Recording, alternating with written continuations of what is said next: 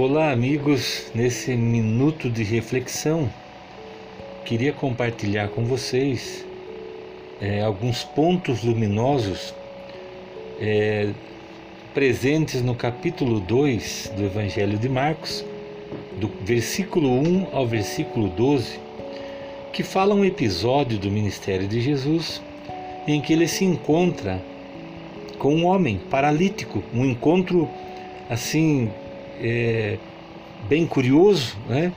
E vocês vão ver no decorrer dessa reflexão um encontro curioso, inusitado. E, e nós vamos encontrar então nesse pequeno texto alguns pontos luminosos para o nosso debate, para a nossa reflexão de hoje. É, a, a reflexão de hoje tem por título A Alegria de Ser Perdoado. Começa o capítulo dizendo: Alguns dias depois entrou outra vez em Cafarnaum e soube-se que estava em casa.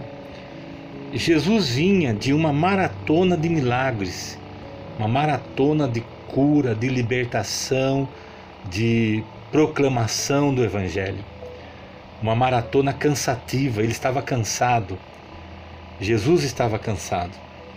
E então ele se retira para Cafarnaum, que era a sua cidade e, e vai para sua casa, onde com certeza iria descansar.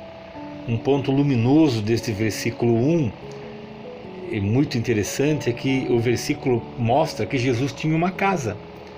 Ele estava em sua casa. E logo se ajuntaram tantos que nem ainda nos lugares junto à porta cabiam. Então tinha tantas pessoas, sabe aquele burburinho de cidade pequena? Quando há alguma novidade, todo mundo fica sabendo rapidinho, diz, dizem os antigos, como um rastilho de pólvora. Todos ficaram sabendo e a fama correu, a notícia correu, todo mundo ficou sabendo e logo as pessoas foram se aglomerando na casa de Jesus. Eles se aglomeraram nas portas da casa, eles entraram para dentro, o que mostra que a casa de Jesus era uma casa que estava sempre aberta. As pessoas podiam entrar lá. É, e logo as pessoas se juntaram de tal forma que não cabia mais ninguém. Não cabia mais ninguém. Se aglomeraram, uma multidão é, se aglomerou ali. E Jesus, sendo um evangelista por natureza, para isso ele veio a esta terra, para é, trazer luz, libertação aos que estavam cativos, né? Diz ali o versículo 2, a parte B, e anunciava-lhes a palavra. Sendo um evangelista por excelência, Jesus viu ali naquela aglomeração a oportunidade de anunciar a palavra para aquelas pessoas moradoras de Cafarnaum. E estava ali Jesus pregando na sua casa, quando de repente diz a palavra de Deus que diz que houve um estardalhaço dentro da casa houve um tumulto. Imagine você dentro da sua casa e de repente você ouve barulho no telhado e você vê as pessoas tirando as telhas e falando, gesticulando e, e, e descendo uma corda com, com, com volume na ponta da corda. Pense no susto que você tomaria. Foi isso que aconteceu. A Bíblia diz que quatro homens traziam um cidadão que era acometido de uma paralisia. A Bíblia não fala quem eram esses quatro e nem fala quem era aquele que estava enfermo. A Bíblia só diz que ele era paralítico. E que eles então, vendo que não tinha como entrar na casa de Jesus, eles subiram até o telhado com ele. Eu disse aqui que a Bíblia não fala o nome dele, porque naquela ocasião, gente, uma pessoa cometida de uma é, doença deformativa, é, como era o caso da paralisia, ela era tida ali pelas pessoas como uma pessoa amaldiçoada. É, toda doença visível aos olhos, eles entendiam que aquela pessoa tinha feito alguma, é, cometido algum pecado muito grande que suscitou a ira de Deus a maldição de Deus.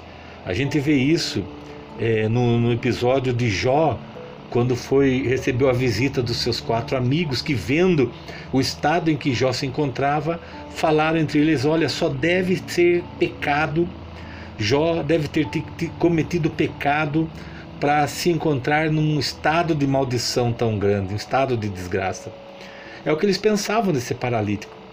É, eles não, a Bíblia não menciona o nome dele porque essas pessoas não eram contadas em censos, elas não eram é, contabilizadas para nada ali naquele contexto. Elas eram proscritas.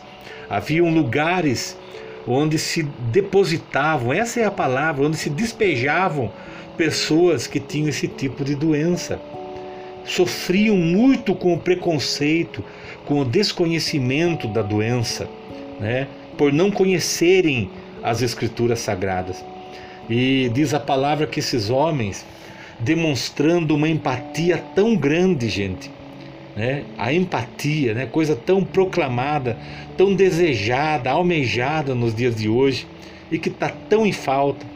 Eles, movidos por uma empatia, uma compaixão muito grande, compaixão e empatia essa que devem transbordar no coração, na vida de um cristão nascido de novo. Eles então decidiram, determinaram que eles iriam levar aquele homem até Jesus. Eles então vendo que não podiam entrar ali do modo convencional, eles sobem até o telhado e eles baixam aquele homem até Jesus. Eu fico pensando, sabe, num outro ponto luminoso aqui, no esforço que aqueles homens fizeram de subir até o telhado, levantar, içar aquele homem até o telhado e destelhar uma parte do telhado e, e descer aquele homem ali, bem no lugar onde Jesus estava.